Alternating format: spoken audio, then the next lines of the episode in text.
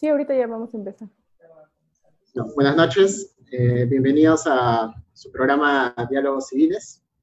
En esta ocasión vamos a estar conversando, eh, siguiendo, digamos, esta, esta serie de programas dedicados al, al impacto del COVID en los diferentes ámbitos eh, de la vida legal, no solamente del Perú, sino en general de, de Latinoamérica. Eh, el día de hoy vamos a estar conversando acerca del impacto eh, del COVID en temas financieros y bancarios y contamos con la participación de dos especialistas en, en, la materia para hacer una comparación entre el Perú, lo que está ocurriendo en el Perú, un poco conversar lo que ya la mayoría de nosotros conocemos y informarnos un poco de lo que está ocurriendo en otros lugares fuera del, del país. ¿no? Para eso eh, tenemos hoy día a Susana Vaca, quien es abogada de la Pontificia Universidad eh, Católica del Ecuador, es máster en Derecho Privado Patrimonial en Universidad de Salamanca y bueno, como ya le dije, es eh, muy experta en estos temas bancarios. Y a eh, Víctor Manrique, que es abogado de la Universidad Nacional Mayor de San Marcos, ha sido ex coordinador, ha sido coordinador legal, perdón, de la Comisión de Protección al Consumidor número uno, que ve temas eh, financieros y, bancarios de, del INDECOPI. Y bueno, por ello mismo, eh, que además decir que es un experto en estos temas, ha visto esto durante varios años en el país. ¿no? Eh, así que bueno, como había adelantado un poco, la dinámica o el motivo de la conversación del día de hoy gira en torno a entender cuál es este impacto que ha tenido la pandemia que vivimos, que el 16 de marzo o al 15 de marzo, cuando todos nos dormimos, no supimos que al día siguiente, al menos en Perú, íbamos a estar en esta situación que en algunos momentos ha parecido casi, casi cercana a, a, un apocalipsis de las películas o series que hemos visto en algún momento todos. Y esto en el lado de los temas eh, financieros, bancarios, en el Perú y creo que en toda la región y en otros lugares también, ha generado particular interés, ¿no? sobre todo de cara a, a temas vinculados con, con usuarios respecto de, de las cadenas de pagos, pero no solo con ellos, ¿no? sino también de grandes empresas y, y de todos los temas que pudieran afectar eh, la economía en general del país. ¿no? En ese sentido, eh, digamos que la primera premisa en torno a la cual podríamos conversar hoy es eh, preguntarles o consultarles cuál creen ustedes que ha sido el, el mayor impacto, ¿no? las mayores áreas que desde el punto de vista legal pudieran haberse visto afectadas, ¿no? y que ya ha pasado algún tiempo, ya podemos eh, tomarnos más calma para evaluar qué es lo que ha ocurrido, ¿no? Ya que al comienzo quizá todavía todos estábamos un poco, no, no asustados, pero sí bastante menos claros respecto de qué estaba pasando, ¿no? Entonces, a ver, le, le cedo la palabra primero a, a, a Víctor y luego a Susana para ir conversando. Buenas noches. Hola Carlos, ¿qué tal? Buenas noches, gracias por la invitación a todos. Susana también, ¿qué tal? Buenas noches. Eh, sí, bueno, bueno, es la invitación.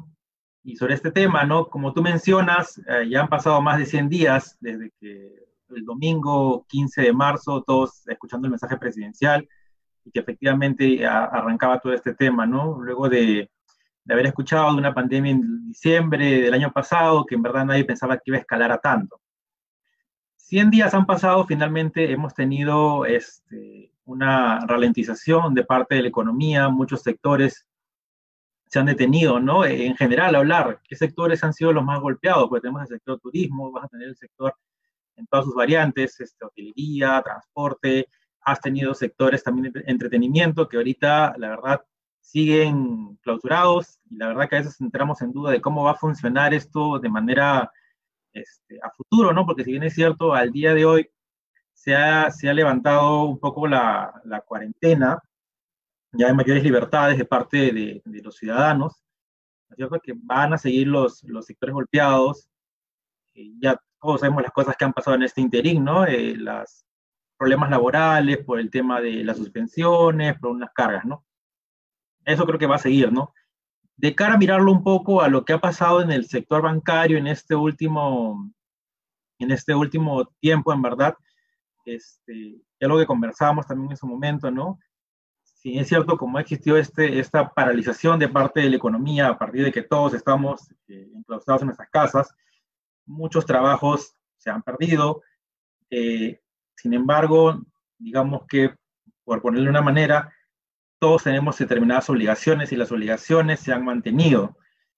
Esto finalmente ha terminado afectando a, muchas familias y ha generado una serie de propuestas por parte del Congreso, ¿no? Como hablábamos hace un momento, sobre suspensión de pagos, sobre moratorias o, incluso condonaciones, ¿no?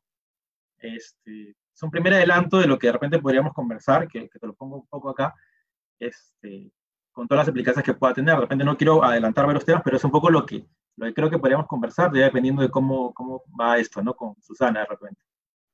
Claro, eh, gracias Víctor, efectivamente, ¿no? Por ahí, al menos en, en sede peruana, las cuestiones han ido yendo básicamente en torno a temas de cadena de pagos, suspensión, bueno, y todo el escándalo que había acá por Reactiva Perú en algún momento vinculado ya a temas más políticos. A ver, su, quizá, quizá contigo sería importante también entender un poco eh, el tema de la, del sistema ecuatoriano, ¿no? Porque es bastante peculiar de cara a lo que nosotros estamos acostumbrados, digamos, eh, por el tema de la moneda, básicamente, y otros funcionamientos, ¿no? Bueno, nada, igual darte la bienvenida primero y luego ya tú misma eres. Buenas noches, Carlitos. Gracias por la invitación. Igual, Víctor, buenas noches. Bueno, para empezar eh, y ponerles un poquito en contexto, como mencionó Víctor, creo que a todos nos cayó de, golpe, nos cambió la vida al estar encerrados un poco más de 100 días. Pero para ponerles en contexto, en Ecuador, nosotros somos un país dolarizado. Desde el año 2000, después del feriado bancario. Esto es lo que tiene un poco asustado al usuario financiero, el temor. No obstante, cabe recalcar que al momento de que llegó aquí eh, la pandemia o la crisis en el Ecuador, había que enfatizar que no es una crisis que nació del sistema bancario, sino del virus como tal. En el Ecuador existe el sistema financiero y está supervisado por la Superintendencia de Bancos. No obstante, no es el ente rector de la, normativa, ya que también existen cooperativas que son eh, supervisadas a través de la Superintendencia de Economía Popular y Solidaria. Estos son quienes se encargan de supervisar. Si bien dan las directrices, quien es el ente rector es la Junta Política de Regulación Monetaria y Financiera. Es esta la que emite eh, las normas legales para que se pueda dar un curso. Como ustedes lo mencionaron, tanto como en Ecuador y Perú, eh, hubo un cese de lo que es la cadena de pagos, comenzó a hubo un momento muy lento en el sistema bancario, pero hay que felicitar, yo creo que la actuación que ha tenido la banca privada ecuatoriana, al igual que la pública, ya que en el mes de enero lo que hicieron fue reinvertir sus utilidades en un 70% con la finalidad de promover y beneficiar lo que son productos y servicios financieros, porque la verdadera utilidad que ellos buscan o lo que ellos están tratando de hacer es proteger al depositante. Cabe señalar que muchos de nosotros siempre vemos al banquero como la persona negativa, el villano de la historia, pero en este caso hay que felicitar la posición que tenía la banca antes de la crisis. ¿A qué me refiero? Que existía un modelo líquido, que, había ese colchoncito para poder aguantar. Es más, creo que vale, la pena felicitar a Perú porque ustedes realmente tenían un fondo para este tipo de emergencias. En cambio, Ecuador lo tuvo que hacer de manera emergente. Eso en un contexto en el marco ecuatoriano. Muy bien, gracias. Eso, muy interesante lo que has dicho, porque no estoy seguro a ver si, si Víctor me corrige que nosotros hayamos tenido una circunstancia particular respecto a este tema de la reinversión de los bancos para asegurar el, el beneficio de los depositantes, ¿no? Creo que, bueno, también nosotros tenemos un sistema financiero algo distinto, no tan, no dolarizado, por cierto, tenemos una moneda que es bastante más fuerte en el contexto latinoamericano.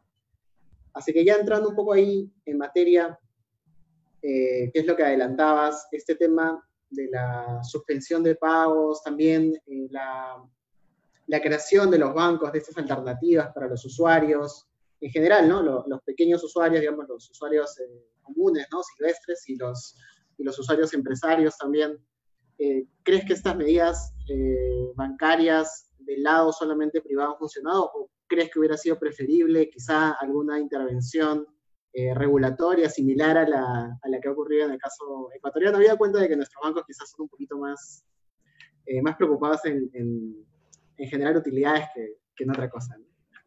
Bueno, hay que partir de la premisa que son, son realidades distintas, contextos distintos, ¿no? Acá tenemos a la SBS que, bueno, cumple su rol como un regulador social en el caso de entidades financieras, tienes también al PCR que ha tenido una cierta intervención con estos los programas de Reactiva Perú, por ejemplo, ¿no? Eh, mm, mira, te lo pongo en contexto. Lo cierto es que sí hubo, a partir de la pandemia en marzo, cuando se inicia todo, sí hubo un rol este, de parte del SBS, ¿no? De hecho, como, tú, como todos sabemos, ¿no? Esto ocurrió de la noche a la mañana, creo que ni ciudadanos, eh, sea consumidores, empresarios o incluso, en este caso, la, la, banca, no tenía un plan para de la noche a la mañana empezar a, a, ver qué ocurría, ¿no? Pero sí ocurrió regulación por parte del SBS en el cual facultaban a las entidades financieras, y se luego ahorita, quizás no tenga la norma, no tenga la norma exacta el número, pero me acuerdo que en marzo salió una regulación por parte del SBS en que facultaba que ellos incluso unilateralmente podrían modificar los contratos de los consumidores a efectos, o sea, para esos casos solamente eran reprogramaciones para sus pagos. Siempre y cuando se encontraran al día, se le daba una facilidad. Y esto sin perjuicio de la propia facultad que tiene un usuario de, en general, acudir a una entidad financiera pedir, y pedir su reprogramación, este, lo que quieran, ¿no? De hecho, que incluso si el banco te reprogramaba unilateralmente tu deuda, tú podrías, y quizás considerabas que no, no era lo más conveniente, en verdad a ti no te afectaba eh, la pandemia porque finalmente tenías un trabajo y tenías ingresos, tú podías pedir que te restituyan la situación anterior. Así que yo creo que mm, quizás la SBS como regulador sí adoptó unas, unas determinadas acciones para tratar de proteger a, a los creditoyentes, ¿no? creo que el único requisito que había es que no presenten deuda reporte negativo a, partir de marzo, ¿no? sí hubo acciones y, en concreto creo que la banca en general sí asumió, si bien cierto tenían libertades para ver cómo aplicaban esta medida de parte del SBS, sí hubo grandes beneficios, por ejemplo, en temas, no voy a mencionar entidades evidentemente, pero sé que en algunos casos, eh, algunas entidades en tus créditos hipotecarios, sí te, tú dejabas de pagar por tres meses y luego estas tres cuotas te las cargaban sin intereses. Así creo que hay bancos que han tomado, porque acá es un sistema un poco más este, digamos, libre en ese aspecto, el SBS no, no entra a regular eh, conductas en sí o cómo debes tú ofrecer tu servicio, pero sí creo que los bancos han adoptado ciertas medidas que creo que de cara a, una gran parte de usuarios los ha ayudado, ¿no? Ha regulado tarjetas, hipotecario de distinta manera, ¿no? Eso por un lado, que yo me parece que es positivo, pero por otro lado, hemos tenido ahorita iniciativas por parte del Congreso que también es importante conversar, en el cual se proponía que durante tres meses nadie pague nada, simplemente te lo pagaban después. ¿no? Después de eso, ¿cuál es la justificación del Congreso? Que eh, literal, yo he leído el proyecto de ley, decía que como los bancos ya eh, usuran tanto tiempo, la verdad que no habría inconveniente en que por tres meses no cobren intereses. Y literal, yo os invito a leer la, el proyecto de ley, lo que dice eso, ¿no? Pero lo que ahí no estás viendo es, número uno, que la banca ya adoptó medidas, número dos, que en verdad lo que estás haciendo con esto es generando un riesgo sistémico, porque si ahorita ya de por sí hay un proceso de recesión y la verdad que ya hay afectaciones a cadena de pagos, tú, que el banco no reciba ingresos, pones en perjuicio su capacidad de ser un intermediario financiero, con lo cual encareces el crédito y generas mayor problemas. ¿No? Eso es por un lado. Creo que en estos casos, sí, en verdad, y un poco, también es un tema muy que ha estado en, en, en boca de todos, si bien es cierto, es una propuesta que puede ser popular, porque en verdad, en general, ¿no? A quién no le gustaría, digamos, tener tres meses de respiro y no poder pagar, pero no es un método viable. Quizás, de repente, si ya hubieran puesto, como pasó con las AFP en su momento, que se dijo que se liberara todo, luego se puso un umbral. Si de repente tenías intención de ayudar a aquellos consumidores, en general, más que consumidores creditovientes que estén pasando por una situación, poner un umbral menor de repente y que a partir de ahí se haga la, se dé unos beneficios ya por, por medio de, de ley, ¿no? O de repente que pasados, no sé, se, se, da cuenta que la banca de los sectores bajos solamente llegan a, a 3.000 los créditos, que de repente se dé beneficios para ese tipo de, de, créditos, nada más. No así de manera general, más aún cuando hay sujetos que sí están recibiendo igual sus ingresos durante estos meses. Creo que eso no se ha evaluado. Es un poco lo que, lo que te podría decir que está pasando acá actualmente y, creo que no, es el, el contexto, ¿no? Sobre Reactiva Perú, en verdad, creo que eh, la iniciativa inicial ha estado bien, o sea, que pongan los bancos a competir este, para ver quién obtiene estos fondos, sí. Sé que ahorita a nivel, a nivel público hay ciertos cuestionamientos, pero hay que ser concretos en que las reglas de juego las puso el gobierno. Así que no es tanto así que los bancos hayan, hayan asumido unilateralmente ciertas condiciones, sino que finalmente ellos están jugando con, con las reglas que puso el gobierno. Tengo entendido que ahorita va a salir otro reactiva Perú ya enfocado quizás a empresas de menor, menor rango, y ya vamos a ir viendo cómo se desarrolla eso, ¿no? Por lo menos es lo que te podría decir ahorita que estamos en... ahí, ahí te quiero preguntar algo, pero primero quiero escuchar a, a tú que, que, a ver nos comente un poco, porque, eh, a ver, en, Perú, como muy bien lo ha dicho Víctor y nos ha informado de, más o menos lo que está ocurriendo, eh, digamos que no ha, no ha, habido una intervención real, ¿no? El, el, mercado un poco ha solucionado algunos asuntos, el Estado ha tratado de orientar otros, ¿no? Como por ejemplo ahora el acuerdo que ha conseguido con las clínicas, se dice que es beneficioso con 50 mil soles, pero bueno, es lo que, lo que se, ha, se ha decidido ir haciendo. Eh, entonces me da la curiosidad a mí si en Ecuador, cómo había funcionado esto, ¿no? ¿Había existido también lo mismo o había habido una iniciativa más fuerte del lado de la administración, ¿no? de, cara a conseguir quizá eh, mejores condiciones para los usuarios en el transcurso o el periodo de este tiempo, ¿no? que se pueden haber afectado, o si ha habido algo similar a lo de Reactiva Perú, quizá. A ver, aquí en el Ecuador sí le hace falta un poquito de iniciativa a la banca. Es por eso que a través de la iniciativa de la Superintendencia de Bancos y de la Junta de Regulación Política Monetaria Financiera, que es el ente rector, sí se, se normativizó este tema. Entonces, todo está normado. El diferimiento extraordinario, todo lo que tiene que ver con el fondo, que les voy a explicar un poquito más adelante, sí está por norma expresa, es decir, es de cumplimiento obligatorio para todos los bancos. Claro está que tiene que cumplir con ciertas características específicas. Eh, por ejemplo, el tema del diferimiento extraordinario está basado en todo lo que son, eh, no me van a dejar mentir los economistas, en esto de lo que son los principios de Basilea. Especialmente después de la crisis del 2007 al 2010, que fue mundial, si bien nuestros países se encuentran en vías de desarrollo, se encuentran o están tratando de llegar a Basilea 3 para poder tener medidas tanto preventivas y prospectivas. Eso sí pasa en el Ecuador a través del legislador, que es la Superintendencia de Bancos. ¿Qué es lo que está haciendo? Eh, mediante iniciativas envían a la Junta para que ejecuten este diferente eh, tipo de normas. Ahora, la primera norma del diferimiento extraordinario se hizo por un plazo de 90 días. Esa es la resolución 569. Ahora, el pasado 8 de junio, se aprobó extender todo esto que se hizo los debidos estudios técnicos y porque existió un estudio de provisiones, lo que quiere decir que existió una liquidez en los bancos. Porque para poder llegar a todo esto, tuvo que haber reuniones con, con la banca. Y como lo mencionó Víctor, es bastante importante el hecho de que si es que yo estoy generando ingresos, siga pagando mis deudas.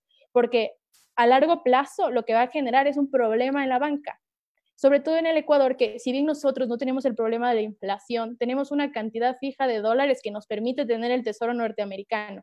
Entonces esto también es un riesgo, porque tenemos que contemplar la cantidad de dinero que tenemos corriendo en el país y pasa mucho que como tenemos también bastante inmigrantes, la fuga de capitales a veces se excede.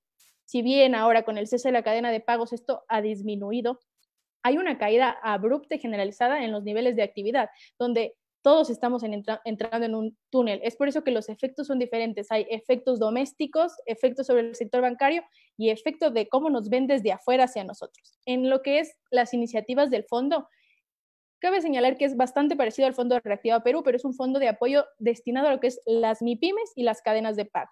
Esto sí, esto es un solo banco específico, que es el Banco del Pacífico, que es el que, tiene, el que se encarga de dar los créditos y tienen que cubrir ciertos criterios específicos para que la gente pueda recibir este crédito, especialmente porque quieren cuidar a las, a las MIPIMES. Ecuador es un país lleno de bastantes empresas pequeñas y al haber este cese de actividades va a haber un montón de despidos. Entonces se trata de incentivar para que una vez que comience a haber un poco más la normalidad, que no sea solamente los trabajadores esenciales, pueda haber un cambio, se pueda seguir pagando a la gente, para que no haya desfases en el Instituto de Seguridad Social en, base a lo que se descuenta mensualmente. Eso aquí en Ecuador. Perdón, estaba hablando sin el audio. Eh, está bien, aquí tenía una, una duda, uh, siguiendo un poco con, Susana. Eh, la superintendencia de bancos ecuatoriana tiene la posibilidad de emitir reglamentación, o sea, puede efectivamente generar alguna legislación particular. ¿Eso es lo que he entendido? Depende del carácter de la norma. Cuando es este tipo de ejecución directa, tiene que haber la aprobación de la Junta de Regulación Política Monetaria Financiera. A ver, la Junta es el ente rector del Ecuador está un delegado de la presidencia, un delegado de las superintendencias de control, entonces son quienes toman las decisiones. Lo que hace la super como supervisor bancario es que regular, por ejemplo, eh, ahora con el COVID, las medidas, que se saniticen los billetes, que en los feriados se siga operando, que las sucursales de los bancos sigan abriendo a pesar de que está el COVID. Pero cuando son temas rectores de la política monetaria ecuatoriana que involucra el, el cambio de la liquidez, sí se necesita la aprobación de la Junta. Es por eso que la, la norma de la Junta va a estar siempre sobre la de la superintendencia. Ellos emiten resoluciones. La, la super puede emitir resoluciones y circulares, pero siempre va a estar por encima la de la Junta. Ah, ya. Claro, es un sistema eh, bastante distinto al, al, que tenemos nosotros. solamente para, para, aclarar eso. Y otra cosa que he visto aquí, que están preguntando en los comentarios, este, solo, solo para aclararlo también, que, que, parece que nos está viendo un montón de gente desde allá. Este, este tema de, la, de lo que habías comentado al comienzo, de que los bancos habían generado, eh, habían reinvertido estas utilidades, entiendo que es parte de una regulación o es una cuestión de iniciativa de ellos, no es... En realidad no es una iniciativa de parte de la banca, es una iniciativa de la superintendencia de bancos. La actual gestión de la superintendencia es bastante técnica, tiene mucha experiencia en el campo, entonces ella les sugirió. Los beneficios directos es lo que les mencionaba de cuidar al depositante como tal, además de los tipos de productos. Claro, claro. Eh, está bien, está bien. Creo que con eso hemos aclarado esos puntos que por ahí creo que no habían quedado tan, tan, tan claros como habíamos pensado. Eh, volviendo a Víctor un poco, eh, ahí con el tema de reactiva, o sea, yo sé que la regulación vino de, del gobierno y, todo el asunto, pero digamos que se filtró esta información que, sabemos de que en algún momento eh, hubo algún tipo de condicionamiento al, momento de establecer las reglas, ¿no? El porcentaje respecto del riesgo, ¿no? Que iba a asumir cada quien.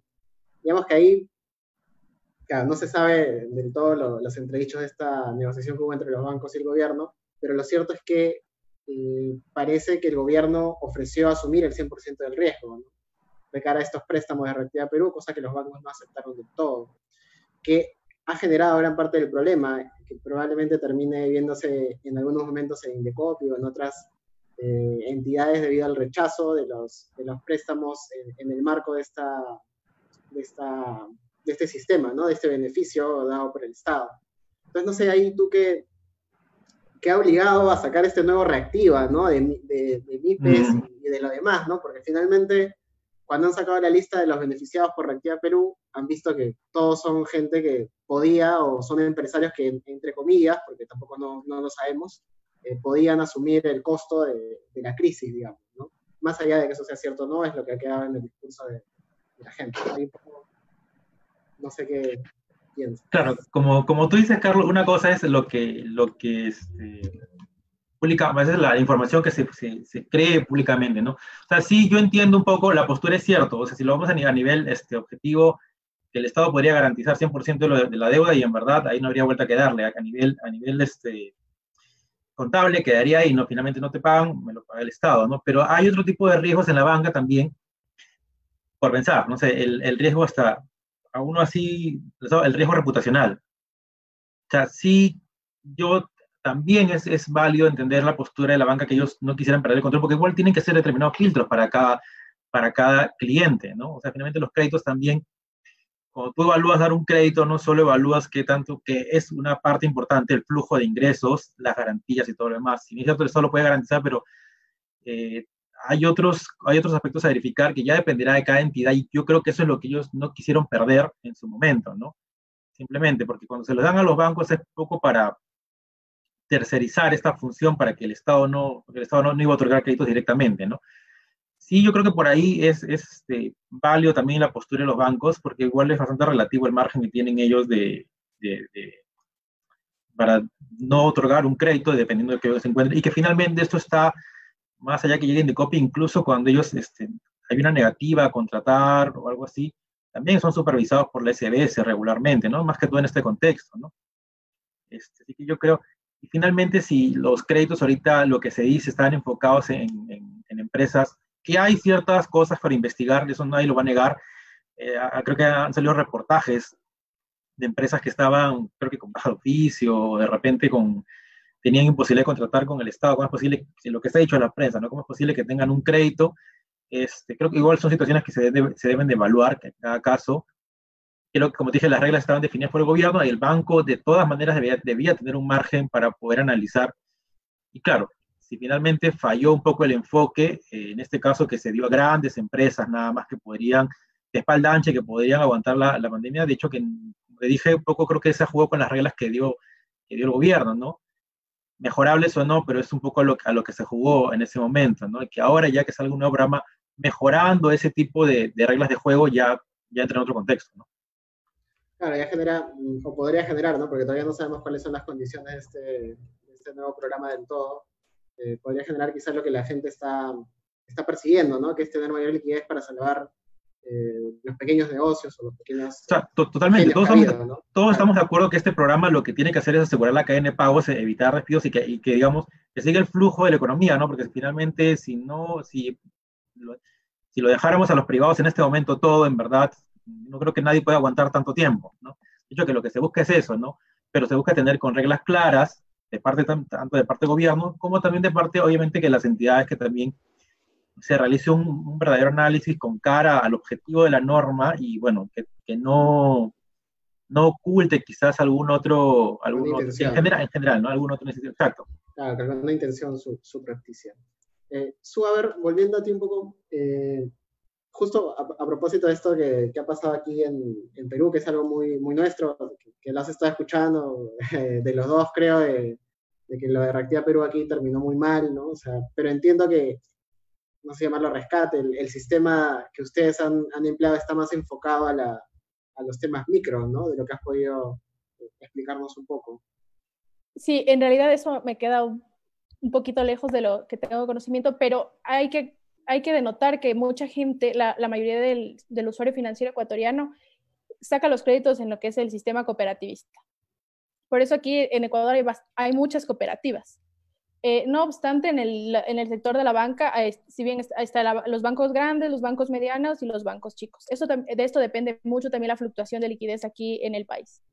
Eh, solamente para aclarar eh, la pregunta que me hiciste con anterioridad, lo que es la superintendencia de bancos no pertenece a la función legislativa, por eso no emite normativa. Son de la función de transparencia y control social. Entonces, su función, la función como tal es de supervisar.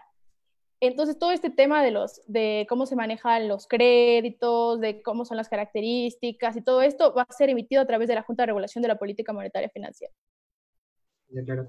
Y ahí, eh, esto, esto de las cooperativas, porque en Perú también tenemos un sistema de cooperativas, que también tiene cierto... Ha, habido acá muchos escándalos, creo que por eso Víctor se, acuerda que a veces uno ha visto situaciones muy peculiares. Ahí ya, ya me generó ahí la curiosidad, más o menos, eh, ¿qué tan extendido está? Porque aquí hay algunas, sí, pero no son tan importantes de cara a, la, expansión, digamos, ¿no? Los, bancos aquí más grandes igual siguen siendo los, prevalentes, ¿no? No sé ahí a qué tal, cómo funciona Acá también, la banca, la banca grande es la que prevalece como tal. Entonces, y en realidad meterme en el tema de cooperativas eh, sería confundirlos porque no es el tema que yo manejo. Pero sí, si bien hay muchas cooperativas que se encuentran alrededor de todas las provincias del Ecuador, siempre va a primar el banco, porque en realidad es donde está la confianza del usuario financiero como tal. Todo esto, o sea, y, yo creo que se debe felicitar la gestión de la, de la actual superintendencia, que es la que se dedica a tomar las medidas preventivas y prospectivas. Además de eso, canalizar directamente, con, teniendo una buena relación con el sistema financiero, para poder así darle la apertura al usuario como tal para poder protegerlos. Ok, ok, okay muchas, muchas gracias por eso. Eh, volviendo a Víctor, acá están haciendo una serie de preguntas. Eh, bueno, un poco de cara a nuestra realidad, ¿no? Tú sabes que está, dentro del contexto del tema igual. Es que en Perú la, superintendencia es el ente supervisor, ¿no? El, que regula todos los temas vinculados, pero ciertamente los casos vinculados a consumidor los ve el Indecopi, ¿no? Lo que a veces puede generar algún cortocircuito, digamos, porque el intérprete de la regulación eh, termina siendo a veces la SBS y no el, no el Indecopi, ¿no? que es finalmente lo va a aplicar. ¿no? Lo que provoca que a veces haya consultas y demás cuestiones entre, entre, las, entre estas dos entidades, ¿no? lo que puede hacer un cortocircuito de opiniones.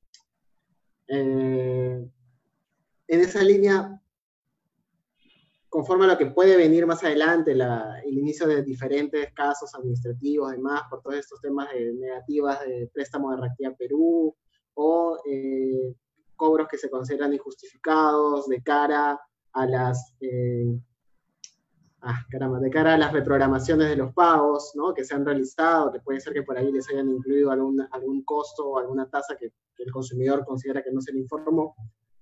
Eh, la pregunta es, ¿consideras que debería seguir la competencia con, el Indecopi o deberíamos pasárselo de una vez al, ente rector, digamos, de ese sector? Eh, sí, de hecho que es súper válida ¿no? la, consulta. Es un, ya tú y yo sabemos que es un gran debate que tiene años, ¿no? O sea, sobre el límite de las competencias entre lo que debe regular, supervisar, sancionar la SBS versus el Indecopi, ¿no? Ahora, legalmente, eh, la autoridad nacional con alcance, autoridad con alcance primario nacional, todo es, es el INDECOPI de acuerdo al Código de Consumo, ¿no? ¿Qué se basa? En que la afectación particular, y por tanto, al, ser la autoridad que tiene que ver el tema del consumidor, cuando yo, consumidor, me siento afectado porque en verdad, cuando fueron a ofrecerme la reprogramación, me dijeron una tasa de 5% y luego me cobran 8%, evidentemente yo voy y van a tener que supervisarlo. Sí entiendo un poco la lógica que puede ir, porque incluso el propio código te dice que en caso de duda de interpretación tienes que acudir a, este, a la SBS, pedirle un informe de interpretación, ¿no? Bajo esa lógica, si finalmente tiene que interpretarlo la SBS, en caso sea necesario, ¿por qué no dárselo todo ello para que lo vean? Yo creo que la función del SBS, y es un poco la postura actual que creo que tiene eh, también el Indecopy, es finalmente el SBS ve, ve un aspecto más eh, regulatorio, pero de cara al negocio, más que de cara a, al usuario en sí. Puede dar reglas en general de cómo se debe informar determinada, determinada conducta, eh, determinado producto. ¿no? Por ejemplo, si tú contratas una tarjeta de crédito, tienes que informar A, B, C. El estado de cuenta tiene que decir X y Z. Puede dar ciertas reglas, pero a nivel macro, más a nivel de regular la conducta del mercado, finalmente, en ese sentido, pero a nivel macro ya de cara al Indecopy, en verdad son los que en el día a día pueden ver la casuística y todo. Yo, yo entiendo que puede haber bastantes este, temas y quizás llevarlo a otro plano. Ahorita tengo un ejemplo que también un caso que estoy viendo. Cuando pasó con esto la pandemia, por ejemplo, las clases, las clases virtuales. Tenían que hacer un plan de recuperación las entidades, las entidades educativas. ¿Qué pasaba si y este plan, este plan de recuperación tienes que llevarlo ante el ministerio y todo? Digamos que ellos ven ese aspecto del plan de aprobación y luego tú como usuario, si finalmente la clase no te convencía, no sabías material, denunciabas propiamente Indecopy. Un poco así podemos ver la lógica de también SBS Indecopy. La SBS aprueba ciertas cosas, puede ver, eh, puede regular ciertos aspectos de, de, algún, de cómo se debe informar un producto para una modificación, pero finalmente es el Indecopy la autoridad que legalmente tiene la, la competencia primaria para ver esos aspectos, ¿no? Eh, no, yo no sabría en verdad si actualmente, y esto ya extrapolando, hablando fuera, fuera del nivel jurídico, si el SBS podría incluso a nivel de capacidad operativa de ver todo eso, ¿no? Sí, de repente a nivel general sería conveniente que la misma autoridad que es la que saca la normativa sectorial, que interpreta la normativa, se, lo vea. Para el SS tendría la capacidad, probablemente sí, pero hasta que haya un cambio normativo, una, una, un pase de competencias, de funciones, este, no, no, los consumidores no, ¿qué estaría, no? Y sin embargo tienes otro autor, tienes a Indecopy, una autoridad con años de experiencia, en verdad, con ese respaldo, y con, bueno, que actualmente lo está viendo y en verdad la, la función que desarrolla es este, bastante buena, ¿no? Se cumple con claro, lo podría terminar pasando lo que, lo que ocurrió con, bueno, sin, sin, ser tan críticos, digamos, con, un poco con su salud, ¿no? Que, que, creo que no ha funcionado del todo, Digamos ¿no? que del alcance nacional que tenía el Indecopy en todos lados, a su salud que solo está acá, no había la logística, sin entrar a detalles, es, es una autoridad, podemos ver un claro, pequeño ejemplo, ¿no? Ha sido un experimento, digamos, ¿no? De, por decirlo de alguna manera eh, elegante, ¿no? Este, bueno, no sé, a ver ahí, volviendo a, a Susana, me genera la, la, duda de cómo, de cómo funciona ya. Yo recuerdo que siempre que hablamos de estos temas de consumidores, eh, había un poco de, de, de, crítica, ¿no? Respecto al sistema, a cómo funciona el sistema ecuatoriano en general, ¿no? De la, de la protección al consumidor. No sé si, si como aquí eh, tienen una una protección al consumidor de, de la vía administrativa o, o, es más judicial o, o de, en estos casos qué va a pasar, por ejemplo, ¿no? con los problemas que pudiera haber ahí de cara a la banca minorista sobre todo. Bueno, como lo hablamos en el máster, el tema del consumidor patalea bastante todavía aquí en el Ecuador, pero yo lo hablaba de manera general. Ahora, desde, hablándote desde el punto de vista de la banca, es la superintendencia de bancos la encargada de cuidar al usuario financiero. Es así que tiene la norma. Eh, la actual gestión de, la superintendencia de bancos se encargó de reformarla en base al principio de transparencia con participación ciudadana. Es decir, eh, lo que hicieron fue generar un botón donde la ciudadanía podía participar para poder construir esta norma para los derechos del usuario financiero. En ese caso, si tú tienes algún reclamo o alguna situación con la banca, tú lo puedes hacer en la superintendencia de bancos, tú lo presentas en la SUPE porque existe la Subdirección de Atención y Educación al Ciudadano que, y la Subdirección de Reclamos, que es directamente donde van a tratar esto. No obstante, la Superintendencia de Bancos emitió una normativa de lo que es el defensor del cliente. Es decir, cada banco tiene que tener un defensor. Esto para poder eh, que el usuario financiero como tal pueda directamente acudir a su banco y tratar de solucionar el problema. Este eh, defensor del cliente no pertenece al banco, es gente elegida por la superintendencia como tal.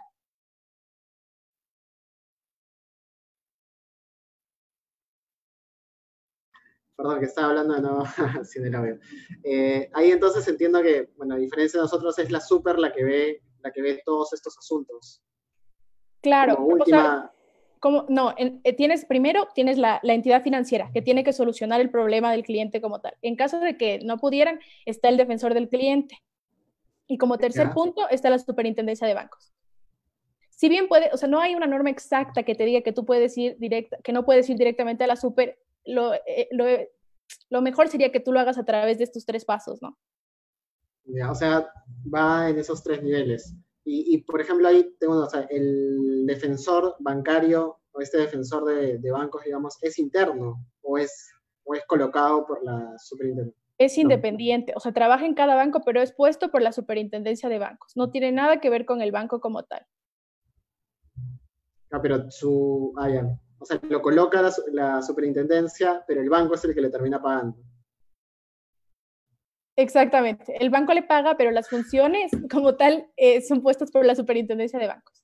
Es independiente. la oficina, ahora, ahí, me surgen muchas dudas, pero solamente voy a ir a los temas, eh, o sea, un tema práctico, ¿no? Digamos, y, porque me imagino, es una persona, pero él no puede asumir todo, ¿no? O sea, no sé, aquí, por ejemplo, eh, siendo positivos debe haber por lo menos unas mil eh, denuncias cada mes o respecto de cada banco, ¿no? O sea, por lo que sea.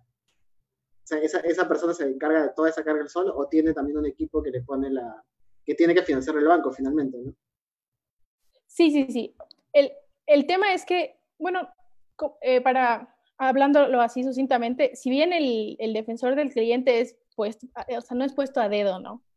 Eh, esto tiene que pasar por un concurso de méritos de oposición. Entonces esta persona es idónea para su cargo, pero se encuentra en cada banco con la finalidad de poder resolver estos, estos, estos reclamos que tiene el usuario financiero.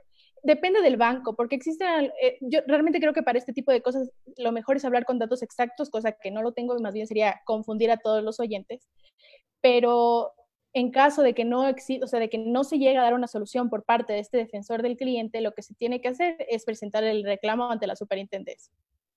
Ya, claro, o sea, él funciona como una, una instancia previa, digamos. Ahora, y, y, adicionalmente ahí, o sea, una vez que llegaste a la super, se acabó. Puedes irte todavía. No, no, tú puedes judicializarlo, tú puedes iniciar el proceso legal. No, no obstante, si es que tú lo inicias el proceso de legal, ya no tendría sentido como hacerlo a través de la superintendencia. Y hay que señalar que el usuario no solamente tiene reclamos, sino que también puede hacer consultas y quejas ante la superintendencia. Y ahí no tienen libro de reclamaciones, sí, también, no. E, e, es que yo te explicaba, como te expliqué en la maestría, en Ecuador muy poco o nada se usa el tema de reclamaciones, pero en el tema comercial. Ya, ya, claro, claro. No, sí, sí, solamente para, para entenderlo, porque es, bastante, es bastante distinto. O sea, es justamente lo que Víctor ha dicho que no debe pasar. o sea, que no debe pasar de acuerdo a nuestro sistema, ¿no? Pero, pero es, curioso cómo a veces en la, en la comparación, entre comillas, descubres este, estas cosas eh, interesantes. Y, a ver, ya para ir llegando a ciertas, a ciertas conclusiones, entonces podemos, podemos decir en este punto que ambos países han tratado o están intentando en esos esfuerzos de... Eh, solucionar el tema principalmente de la cadena de pagos, ¿no? Que es lo que, lo que bueno, a nivel bancario, a nivel financiero es lo, más, lo que resulta más relevante. Sí, sí me resulta curioso, por ejemplo, que en Ecuador el, el reactiva se haya planteado de cara a una sola entidad o, no, no, dispersándolo todo entre todas las, todo el sistema financiero, ¿no? Como si se ha hecho entre nosotros, que se ha generado un programa, eh, digamos, no universal, pero eh, accesible a cualquiera en el banco de su, de su, preferencia, ¿no? Que bueno, creo que al menos en nuestra realidad es, es quizá lo más, eh, lo más adecuado, lo más saludable, ¿no? Para que cada uno pueda, pueda ir escogiendo. No sé si, si por ahí bueno, en, Perú de hecho no ha pasado, pero no sé si en Ecuador también se ha afectado el tema de las tasas en las que se van a dar estos préstamos, o no se ha establecido ello. Eh, no. La verdad no te podría hablar al respecto porque no tengo el conocimiento exacto, entonces sería meterme en algo que no tengo claro.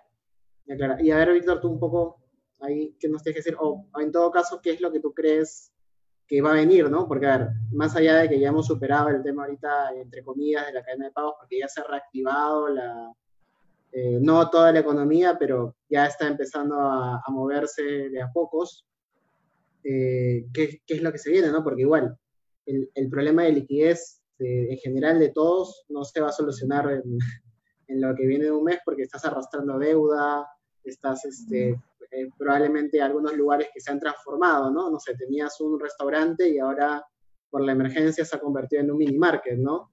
O, tenías una discoteca que, hace poco lo vimos que se inauguró por el alcalde de Miraflores, esta discoteca este, trans que ahora se ha convertido en un supermercado también, ¿no? Entonces, eh, esto, por ejemplo, ¿a qué, ¿a qué nos expone, digamos, ¿no? Porque igual si bien todos estos paliativos están solucionando temporalmente, están poniendo paños fríos, la fiebre probablemente va a continuar, ¿no? No sé, ¿tú qué, qué, ideas tienes de cara a lo que, a lo que se nos viene? Claro, como dices Carlos, este, por un lado, en nuestro plan Reactiva, Reactiva Perú ha tratado de, bueno, tiene como fin procurar que se mantenga la cadena de pagos, porque vamos a ser sinceros, ¿qué ha pasado en, esta, en, esta, en este tiempo? Han habido despidos, creo, creo que suspensiones e incluso reducciones de sueldo. O sea, mucha gente en verdad de que ganaban por dar una cifra, 5.000, te voy a reducir el 30%, el 20%, y esta situación se va a mantener en verdad hasta que mejore la situación económica para todos, en verdad. Muchas empresas en general, a veces para dar, si ya de por sí, cuando quieren tener sus cifras en, en, en mejora, lo más fácil que hacían es abaratar costos y a veces eso resulta en tener menor capacidad de personal, ¿no? Este, por un lado, por otro lado, sí es cierto que tenemos, creo que super iniciativas de lugares, este, la discoteca que todos conocemos en Miraflores, que se ha reinventado, otro, otro café también muy popular, que han cambiado de rubro, paliativos, porque probablemente no tengan el mismo tipo de ingreso este, que tenían antes. De hecho, que eso es una manera de sobrevivir más que de, convertir el negocio o de evolucionar el negocio, creo yo, ¿no? Saludable la iniciativa, este, quizás este, de reinventarse, sí, pero no creo que solucione.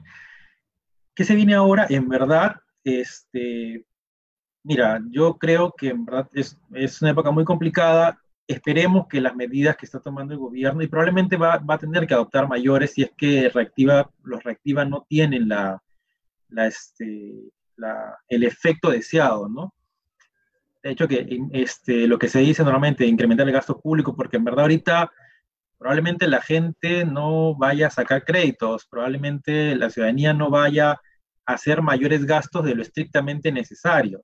Claro, que a veces se, contrapone cuando vemos que hay, hay colas para entrar al, al mall, ¿no? Pero en verdad, en principio, lo que va a hacer la gente es un poco restringir su gasto, porque en verdad, eh, bueno, en verdad, uno no quiere y no sabe y mañana le ocurre algo y va a tener que invertir en sus 55 mil en, de repente la clínica, ¿no? Así que entre ahorrar el dinero que pueda tener a eventualmente algo que me pueda pasar, se va a detener todo, no va a haber, no va a haber este, mayores gastos, la cadena de pagos se puede asegurar, pero va a estar bien restringida, probablemente muchos negocios, yo voy a estar, no las cadenas que no va a haber conciertos, estas empresas que se encargan de boletería, todo eso, no sé qué van a hacer, también tienen un personal y estaban colocados en todos los, en varios supermercados, ¿no? Eso fue París, por ejemplo, también, ¿no? Ha cerrado. Exacto, hace, unos días, ¿no? Y, van a recolocar, y lo ponen claramente, van a recolocar a sus colaboradores en las condiciones del nuevo retail si ellos lo aceptan. Si no, la verdad, este, bueno, ya ahí quedará la relación, ¿no?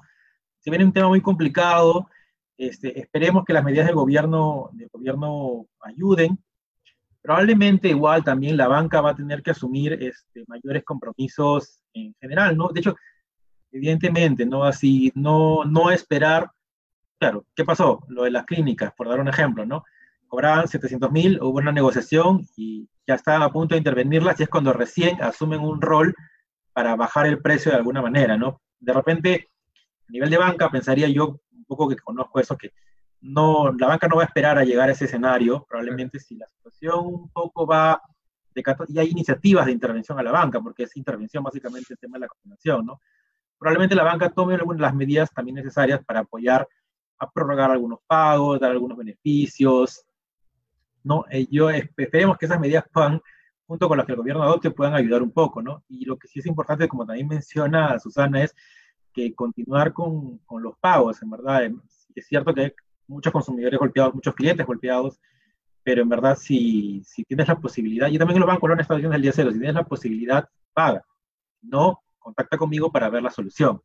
Eso debería ser, ¿no? O sea, cumplir con las obligaciones en la medida de lo que, podamos y, bueno, esperar que el gobierno, de alguna manera, con estas medidas logre un poco ayudar a la situación, ¿no? bueno, ahí, en esa línea, para seguir conversando con, con Susana Vera ahí, no, no tengo bien tan claro, he visto algo de las noticias del Ecuador y todo, pero igual me interesa saber si ustedes también ya entraron a esta, a esta nueva, a esta fase, digamos, como nosotros, de, ir reactivando de a poquitos, eh, quizá algunos temas, no todos, evidentemente, por la, por la situación de emergencia que, que vivimos. Sí, bueno, aquí en Ecuador está como, bueno, un poco como ustedes con las actividades esenciales, no obstante, se comenzó a dividir por el tipo de semáforo. Entonces, dependiendo del semáforo, estás habilitado para realizar ciertas actividades. La mayoría de provincias del país ahorita se encuentran en semáforo, semáforo amarillo. Entonces, se puede decir que, no obstante, eh, la necesidad de conseguir, de salir a producir para poder generar ingresos, es como que si en realidad estuviéramos en verde que si bien puede generar un caos dentro del sistema de salud, la sociedad ecuatoriana necesita salir a trabajar para poder mantener su, lo que es su economía. Lo que está pasando aquí bastante en Ecuador, que lo han visto, como se puede haber visto en las noticias por allá, es que ha habido eh, inyección por parte de los multilaterales, de multilaterales y de organismos internacionales que están dando dinero para que el Ecuador lo pueda invertir en lo que es temas de salud y sobre todo mantener eh, en base a la iniciativa de la Superintendencia de Bancos de este fondo a las MIPIMES, porque creo que en realidad ellos son el motor del Ecuador, que es los que van a necesitar ayuda. Pero eh, otra cosa que cabe señalar en este momento es que en realidad el sistema de pagos está funcionando lento, pero con normalidad, a pesar del, semáforo que nos encontramos actualmente. Sí se han perdido muchos trabajos, es bastante lamentable lo que está pasando en el país, como se pueden ver en las noticias, pero el sistema de intermediación sigue funcionando. Entonces los bancos se siguen manteniendo líquidos y como lo mencionó Víctor y creo que hay que hacer un hincapié, hay que seguir pagando mientras que nosotros tenemos la posibilidad de hacerlo, porque es la única manera realmente de colaborar. Que si bien este diferimiento que yo puedo hacer es entre un acuerdo entre partes, entre el, banco y el usuario, si yo puedo hacerlo, debería seguirlo haciendo. Entonces, si bien existe una demanda de créditos, pero es baja. Esto debido a que todavía no estamos en una completa normalidad y creo que va a tomar mucho tiempo volver a llegar a ella es por eso que creo que va a depender mucho de las medidas que tome también, que se vayan tomando a lo largo del tiempo para poder solventar esto. Claro, vamos viendo ahí que igual, igual estamos del mismo lado del mundo, así que más o menos vamos, vamos por caminos no tan separados como pareciera eh, en principio.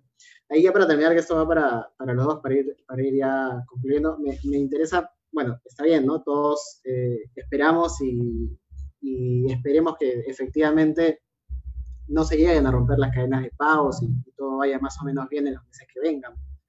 Pero si eso no ocurre, probablemente veamos un alza en algunos temas judiciales o en algunos temas eh, de cobranzas o de sesiones de deuda o, cuestiones por el estilo, sesiones de cartera ya colapsadas, ¿no? Quizá el tiempo todavía eh, falta todavía para que lleguemos a ese punto, ¿no? Pero esto, no sé, no sé, Víctor, ahí primero, ¿qué cosa crees que podría pasar de cara a, la ya, digamos, no colapsada, pero sí bastante cargada eh, misión del INDECOPI y, también del Poder Judicial de cara a las cobranzas que se pueden venir, ¿no? ¿Crees realmente que estamos en un escenario que podría forzar, por ejemplo, a la, emisión de una legislación eh, particular, como existe, no sé, en temas de desalojos, ¿no? Que tenemos hasta tres normas que buscan que, se saque de la manera más rápida o se, se desaloje o se desahucie de la manera más rápida a la persona que ya no está cumpliendo con los pagos, ¿no?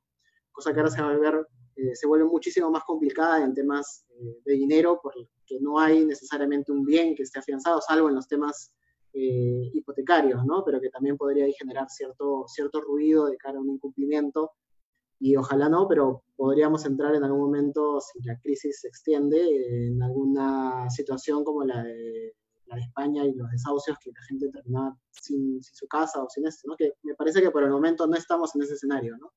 Pero, no sé, ahí realmente, digamos, tú mirando la foto actual, podríamos encontrarnos frente a un aumento de la judicialización de administrativa y, y demás. Claro, o sea, mira, yo particularmente creo, claro, como acreedor tienes que buscar la manera de recuperar pues el, lo que el préstamo, la obligación, ¿no? Este, no creo que sea el contexto para en verdad eh, ir de golpe a un montón de demandas este, para recuperar las acreencias, ¿no? O sea, sí, sí me preocuparía desde un plano, yo lo veo un poco desde la experiencia, ya un poco plano, primero político, ¿no? Porque en verdad si tú empiezas a hacer eso, empiezas a, a sacar gente, a, hacer casos para que le saquen su casa, medidas de embargo, o todo lo demás, vas a generar regulación por parte del Congreso, ¿no? O sea, lo más probable es que al toque ejemplo, porque la ley de, suspensión del pago este, también tenía un segundo artículo que suspendía cualquier tipo de acción judicial o extrajudicial de cobro. O sea, vas a generar eso. Me queda clarísimo que como, que como acreedores tenemos que recuperar pues, lo, lo invertido, todo, ¿no? Pero no creo que sea el contexto para tomar medidas tan fuertes de hecho, que así como se está buscando este, reprogramar a algunos consumidores, en verdad buscar también reprogramar de repente con algunos deudores, ¿no? Porque evidentemente ya es una situación, de, una situación jurídica deteriorada. Este, creo que igual debería verse así en cada caso concreto en la actualidad. El problema parte a veces de estos, estas empresas recuperadoras. Ya eh, el banco tenía la obligación inicialmente, pero la vendió, porque ya la deuda en verdad es incobrable para ellos. El detalle es que ellos, por ejemplo, una deuda de 100 mil la venden en 10 mil.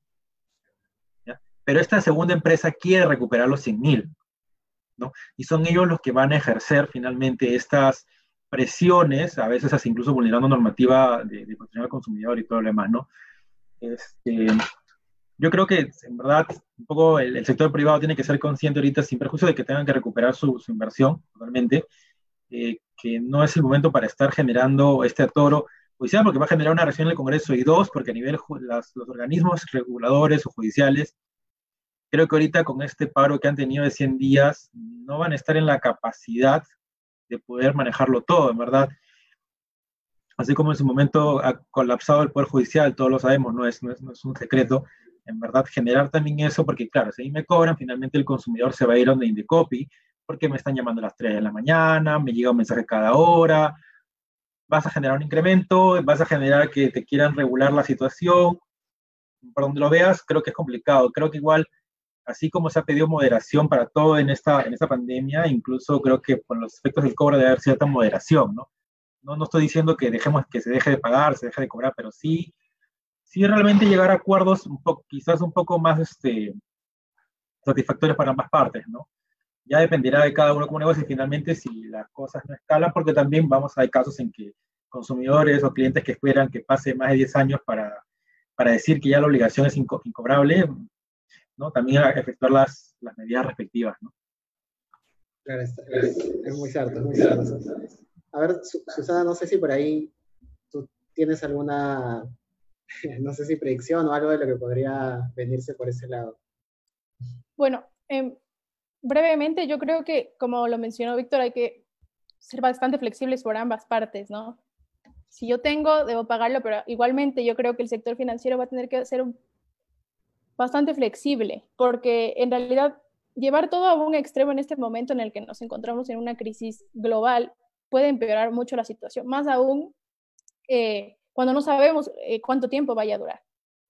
Eh, pero todo esto, o sea, todo el tema de lo que es la supervisión, de cómo está funcionando, yo creo que si todo esto se ha mantenido bien, si ha existido una holgura o este pequeño colchón, es porque se ha realizado bien la parte técnica, la parte de la gestión por parte de la supervisión emitida por parte de la superintendencia y a su vez eh, en el sector, por el otro sector por parte de la superintendencia que le corresponde. Pero creo que no podría realmente decirte qué va a pasar exactamente porque no, no sabemos cuánto tiempo va a durar esto, que va a depender mucho tanto del usuario financiero cumplir con las obligaciones como de la banca, siendo un poco más flexible, porque hay que buscar oxigenar también y proteger al usuario financiero como tal, porque es donde está, eh, a la final, nuestro dinero como depositantes está en la banca. Claro. finalmente hay una interrelación ahí, ahí muy fuerte, ¿no? Bueno, ya, ya estamos sobre, sobre el tiempo, así que no sé si quieren añadir alguno de ustedes algunas conclusiones finales que tengan sobre, sobre, lo, que estamos, eh, sobre lo que estamos viendo en general, ¿no? Porque más allá de lo que estamos conversando, igual, como lo ha dicho Susana, como lo ha dicho también Víctor, el, el futuro eh, se ve un poco más incierto de lo que se veía cuando estábamos en febrero de este, de este año. Y eh, felizmente, al menos en los temas financieros y bancarios, no ha habido tanta, eh, tanta controversia, tanta discusión teórica, como sí lo ha habido, por ejemplo, en, temas ya más vinculados a, arrendamiento, por ejemplo, o, a otros sectores del derecho privado en, particular, ¿no? Que promueven a veces la judicialización ¿no? y, acciones no tan orientadas a la negociación, como se ha ocurrido finalmente en el tema bancario. ¿no? Lo, usual ha sido que los bancos, al menos en el caso peruano, y por lo que nos comentas tú también un poco ahí, si bien de cara a la, regulación, eh, se, ha, este, se favorecido ¿no? estos mecanismos de, de acuerdo para solucionar los temas, los probables asuntos vinculados a la ruptura de la cadena de, la cadena de pagos. Eh, para finalizar, si ustedes quieren añadir algo a lo que ya venimos conversando, ¿no? De cara a estos, a estos esquemas, tienen estos minutos. Bueno, igual como, como comentábamos, ¿no, Carlos? En verdad, como tú dices, la situación nadie la esperaba. Creo que eh, en un margen general, creo que la banca a nivel peruano la ha manejado bastante bien. No, o sea, hay crisis, no, no, no hemos colapsado como país. Hay cosas por mejorar. La banca ha tendido a a negociar, ¿no? Eh, la SBS también ha buscado eso. Proyectos de ley actuales, en verdad, más que todo están distorsionando todo ese tipo de cosas. Y, vamos viendo, en verdad, como hay que procurar seguir pagando y, yo creo que igual la banca va, va, a, va a sacar este, eh, no, no, no, beneficios, no en sí, por decirlo, pero sí va a estar predispuesta a, negociar, ¿no? Porque finalmente, como dice Susana, en verdad, este, finalmente el banco le presta a los clientes, los clientes van y depositan sobre los bancos. De hecho, que a priori el cliente es súper importante para el banco y exprimirlo, por decirlo de una manera, no, no va a ser su primera opción, ¿no? Se, va a buscar puentes, ¿no? Y en verdad esperemos que la situación pase lo más pronto posible y volvamos a, a, a la normalidad, quizás como la conocemos, ¿no? Sin, sin estos temas. no sé si tú tienes algo más que... Algo nada más chiquito para concluir. Yo creo que hay que mantener los motores de la economía funcionando de cualquier manera, porque es la única manera de poder mantener esta flote, ¿no? Y obviamente hay que dejar que discurra el tiempo que se necesita para poder evaluar la evaluación de riesgo de lo que realmente está sucediendo tanto en Perú como en Ecuador y poder activar las diferentes mitigaciones necesarias para poder mantener una correcta salud económica. Nada más. Ok, muchas gracias a los dos. Igual, yo quiero decir que sí es cierto añadir algo, algo ya un poco más mío, que es cierto que hay que mantener la, la salud del sistema bancario, eh, pero en el caso peruano, eh, sobre todo, es también cierto que hay que generar quizás algunos límites. Víctor no va a estar tan de acuerdo conmigo en esto. Eh, generar quizás algunas limitaciones a, a, accionares no correctos de algunos bancos, ¿no? No de todos, hay que ser honestos, pero hay algunos bancos que buscan eh, quizá aprovecharse, ¿no? Generando tarjetas de crédito o este, brindando, ¿no? Oportunidades de deuda que quizás no corresponden a una evaluación verdadera, ¿no? Con el único fin de generar ingresos. No es lo usual, eso evidentemente es cierto, pero creo que también es importante eso, ¿no? Es importante ser conscientes de que tenemos un sistema eh, bancario bastante peculiar y en algunos casos puede resultar eh, bastante injusto, ¿no? desde algún punto de vista. así que nada, bueno, agradecerles a los dos creo que ha sido una comparación interesante no solo para nosotros, sino para todos los que nos han estado escribiendo y escuchando ahora, no solo desde Perú, sino también desde, desde Ecuador. Y eh, comentarles que la siguiente semana, ya a los que nos están siguiendo, la siguiente semana vamos a estar con, eh, comentando un poco, siguiendo con esta serie sobre el impacto del, del, COVID, comentando el impacto del COVID en eh, los temas, en las personas LGTBI o poblaciones vulnerables. Estamos conversando con la profesora Paula Siberino y María Gracia Ruiz, que es una socióloga muy experta en estos asuntos. Así que nada, agradecerles nuevamente y bueno, hasta otra oportunidad. Gracias a ti, Carlos. Gracias a ti, Carlitos. gracias, Susana. Un gusto. Mucho gusto, Víctor. Hasta luego. Hasta luego con todos.